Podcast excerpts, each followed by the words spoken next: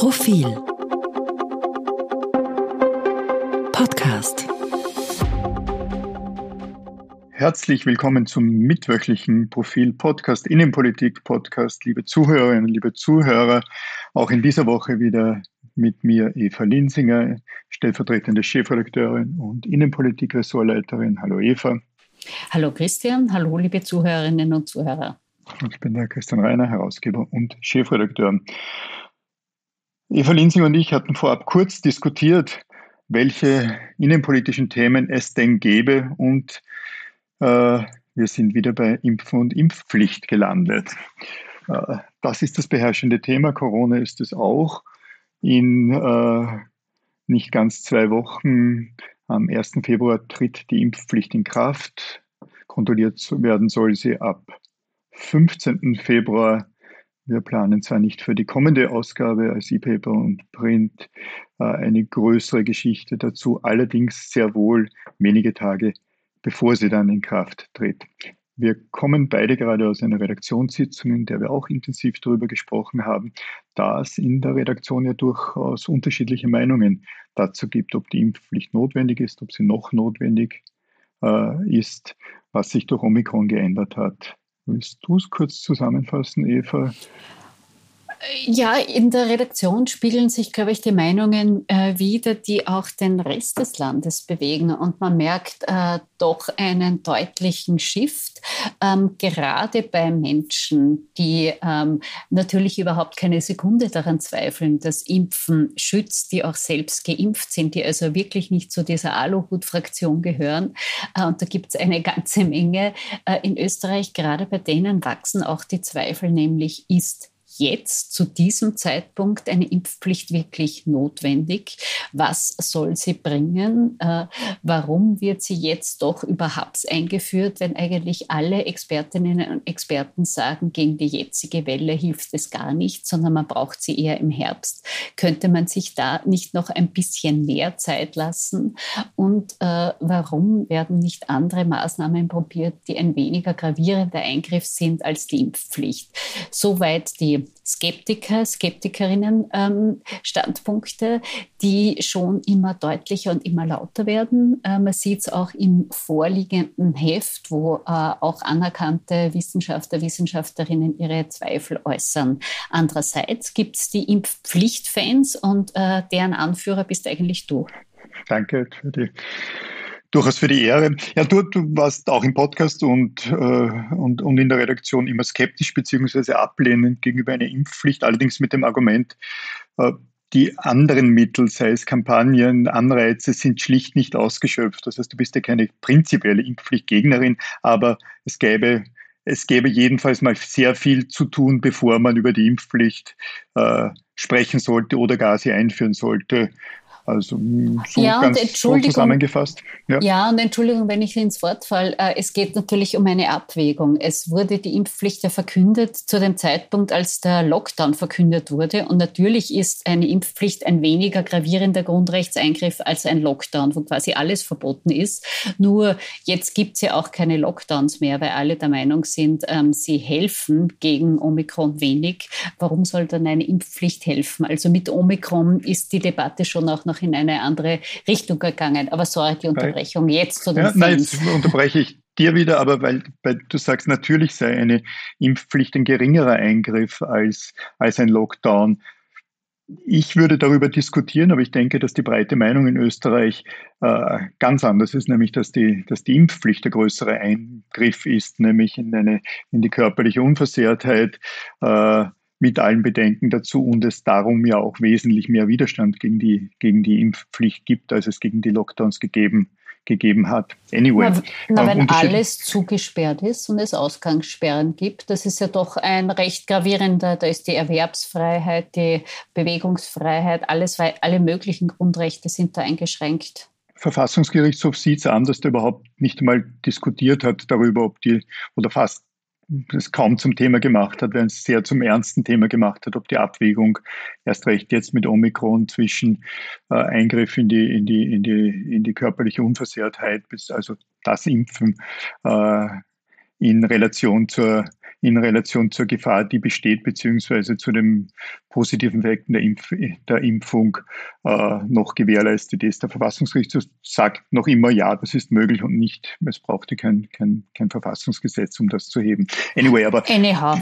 Äh, zurück, ich, ich, war immer, ich war immer sehr früh schon ab vergangenen Sommer für eine Impfpflicht und bin es noch immer, weil weil nicht erst im Herbst, sondern auch, auch jetzt schon der positive, positive Effekt der, äh, einer Impfung ja da ist, weil Menschen, die geimpft sind, zweimal, dreimal genesen, zusätzlich wesentlich, also unvergleichlich besser geschützt sind vor äh, jeder Variante, auch vor der offensichtlich nicht ganz so gefährlichen Omikron-Variante. Äh, also für mich spricht wenig dagegen, aber ich bin, ich habe auch global eine Minderheitsmeinung, wenn man es mal so, so ausdrücken sollte, da ja abgesehen von, ich denke, Kasachstan und, und, und dem Vatikan nirgends eine Impfpflicht. So in keiner Demokratie wurde. eigentlich, hm. nicht? Gibt es sie so, flächendeckend so es, ja. in manchen ja. Staaten für bestimmte ja. Altersgruppen, also, aber flächendeckend eigentlich es, Ja, beziehungsweise die Altersgruppen auch noch in Italien, ja, nicht einmal das noch beschlossen, beschlossen in Deutschland. Äh, jedenfalls für mich viele Argumente dafür. Ich verstehe die Argumente dagegen. Ein weiteres Argument für mich dafür wäre, dass es einen sehr eigenartigen äh, Eindruck machen würde, wenn die Politik da jetzt äh, noch einmal einen Schwenk macht auf Basis nicht völlig veränderter Verhältnisse, sondern nur teilweise veränderter Verhältnisse.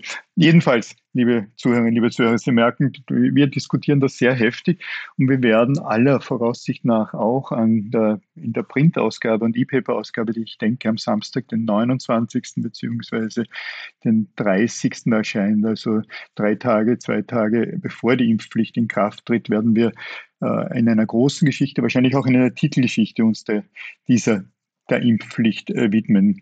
Aus dem Nähkästchen geplaudert, wobei es ja wahrscheinlich für Sie auch spannend ist, äh, nachzuvollziehen, wie das denn so abläuft in der in, bei, bei Profil. Wir hatten eine lange Diskussion darüber, eben jetzt gerade in einer Zoom, äh, falsch, Teams-Redaktionssitzung, äh, mit dem Wissen, dieser 1. Februar birgt etwas Einschneidendes, ein Jahrzehnte, wenn nicht kleines Jahrhundertereignis, wenn eine Impfpflicht in dieser Situation verordnet wird. Und wir diskutierten darüber, äh, was denn die richtige Form für ein, für ein Magazin, für Profil wäre.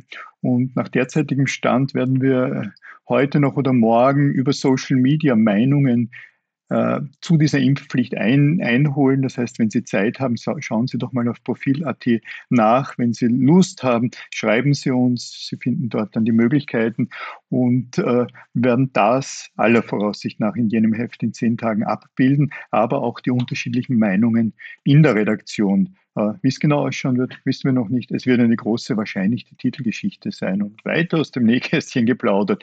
Wir planen ja äh, langfristig die Inhalte der Hälfte, die Inhalte unserer, unserer Online-Geschichten und vor allem Titelgeschichten. Also wir hatten eine andere, zeitlosere Titelgeschichte geplant. Die werden wir wahrscheinlich schieben und dann eben am 29. uns um die Impfpflicht kümmern. Eva, du wirst wahrscheinlich was dazu schreiben an jenem Tag? Ich schreibe etwas für morgen in dem Newsletter. Morgen wird nämlich die Impfpflicht im Parlament beschlossen. Äh, es zeichnet sich da wieder mal ab und das finde ich wahnsinnig schade, weil das ähm, ein lohnendes Thema für eine Debatte gewesen wäre. Es zeichnet sich ab, wie unterentwickelter Parlamentarismus in Österreich ist. Es wird da ähm, morgen eine Debatte geben. Es werden, da kam gerade die Meldung, die SPÖ wird geschlossen abstimmen. Ähm, und jetzt weiß ich schon, jetzt gibt es diesen Clubzwang fast nirgendwo, aber in Deutschland könnte es sein, dass wirklich die Fraktionen äh, die Abstimmung freigeben. Das war eine der interessantesten Debatten, die ich jemals gehört habe im Deutschen Bundestag, als das auch die Abstimmung freigegeben wurde. Damals ging es um Sterbehilfe, also ein ethisches Thema. Gerade bei der Impfpflicht handelt es sich auch, weil du hast es zuerst gesagt, ähm, Eingriff in die Gesundheit und Unversehrtheit, auch um ein ethisches Thema. Ich hätte es einfach spannend gefunden, wenn da wirklich in vielen Clubs die Abstimmung freigegeben wäre die Neos machen das, die ja keinen Clubzwang haben. Sonst finde ich es ein bisschen, wie gesagt, eine verpasste Chance, weil es sich gerade bei dem Thema lohnen würde zu diskutieren und das könnte vielleicht ähm, auf die Gefahr hin, dass das jetzt naiv klingt, aber es gibt ja eine große Skepsis, es gibt einen großen Politik- und PolitikerInnenverdruss. Das könnte vielleicht auch diejenigen Teile der Bevölkerung interessieren, ähm, die sonst kaum für Politik zu fangen ist, wenn man das Gefühl hat, man nimmt die Argumente ernst und es wird jetzt quasi nicht nur nach der Parteilinie abgestimmt. Also diese Debatte findet morgen statt im Nationalrat. Ähm, und ich hätte es eben, wie gesagt, spannend gefunden, wenn man da ein bisschen freier, ein bisschen offener diskutiert hätte. Ähm, Offensichtlich geht es in Österreich nicht anders. Die äh, Regierung versucht das durchzubringen. Äh, die SPÖ versucht ihre Zustimmung durchzubringen. Andersrum wäre es interessanter gewesen, auch für uns Beobachterinnen, oder? Absolut. Es, wir machen uns ja manchmal lustig über die Diskussionen in den Landtagen, die hier da übertragen werden, in der österreichische Landtag. Allerdings die Übertragungen äh, der, der Parlamentsdebatten stehen dem im im Negativen um kaum etwas nach. Ja, es gibt äh, ausgewählte gute Rednerinnen und Redner, die äh, entweder taktisch und mit Spin äh, sprechen oder auch die, den Diskurs so führen, wie du das gerade dir vorgestellt hast und wie ich es mir auch wünschen würde. Aber die, die große Mehrheit ist weder des Wortes noch der Dialektik und Didaktik mächtig. Und äh, es beschämend zu nennen, ist, ist wahrscheinlich falsch, aber es ist, es ist sehr, sehr schade, wenn man das vergleicht mit, vergleicht mit, den, mit den Diskussionen im Deutschen Bundestag, mit den Diskussionen im, im, im britischen Unterhaus, ja auch im Senate und Congress in den USA der Unterschied ist riesengroß und ich bin jetzt nicht naiv. Das heißt noch lange nicht, dass die Politik in Österreich als solche schlechter ist und das heißt erst recht nicht, dass die Diskussionen in den von mir genannten Parlamenten nicht, äh, nicht äh, mit interessensgetrieben wären oder lobbygetrieben wären. Selbstverständlich ist das so, aber äh, in Österreich tut es körperlich weh. Es ist sprachlich oft nicht, einfach nicht aushaltbar und es ist sehr schade, dass es den Diskurs nicht gibt. Mit Ausnahmen, mir fallen immer wieder viele der Neos-Abgeordneten ein, wo es angenehm ist zuzuhören, wo es unterschiedliche Meinungen gibt und die Neos, wie du gerade gesagt hast, haben nicht nur keinen Clubzwang, den es ja formal auch bei anderen Parteien nicht gibt, sondern gerade die, gerade die Neos werden unterschiedlich abstimmen. Also Herr Lorca, glaube ich, ist, äh, wird jedenfalls gegen die Impfpflicht abstimmen. Uns gestern stand in Diskussion, ob es nicht drei der Abgeordneten der NEOS dagegen stimmen würden. Beate Meinl-Reisinger hatte da gemeint, nur eine in einem ORF-Interview. Aber spannend, wie es dort abläuft. Leider in den anderen Parteien gar nicht.